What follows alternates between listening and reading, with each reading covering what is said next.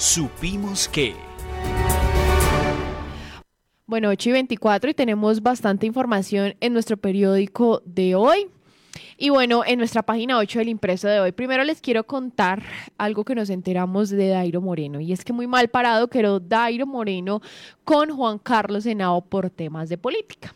Juan Carlos Henao, pues era candidato al Consejo de Manizales, el exportero tradicional, y le pidió a Dairo Moreno que le hiciera un video pidiéndoles a sus seguidores que votaran por él. Sin embargo, pues esto no ocurrió. Días después, Dairo mandó dos videos, uno a favor de Luis Roberto Rías y otro por un candidato más al consejo que no era Juan Carlos Senao. Allegados a Juan Carlos Henao, pues cuentan que fue muy fuerte el reclamo hacia Dairo Moreno. Henao le hizo un, un, reclamo muy, muy extenso a Dairo por la falta de solidaridad, porque además Henao pues estaba con Henry Gutiérrez a la gobernación y Dairo pues realizó un video con Luis Roberto Rivas para apoyar su candidatura a la gobernación de Caldas. Y bueno, otra información que tenemos y otras cosas de las que nos hemos enterado es que lamentablemente pues desde este medio de comunicación nos hemos dado cuenta que ya se volvió costumbre que algunas emisoras musicales de Manizales pues le dan noticias directamente de nuestro periódico, de nuestra página web, sin dar el crédito correspondiente. Al parecer eso realizó Radio 1.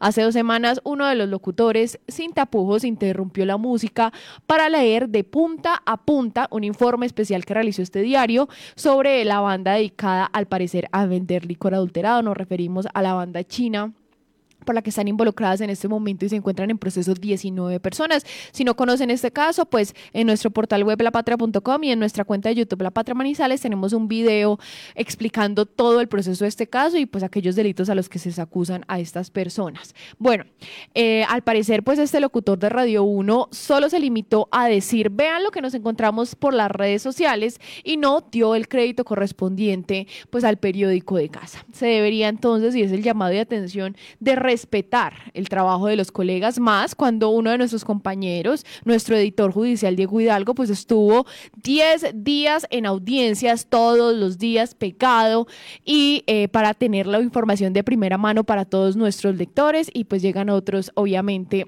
a pegarse esta información sin dar los créditos. Y otra noticia que involucra y es positiva a un manizaleño, pues Alejandro Maya Martínez, formado aquí en Manizales, ya sería el, el vicepresidente ejecutivo del Metro Línea 1, el concesionario chino encargado de la construcción de la primera fase del metro en Bogotá.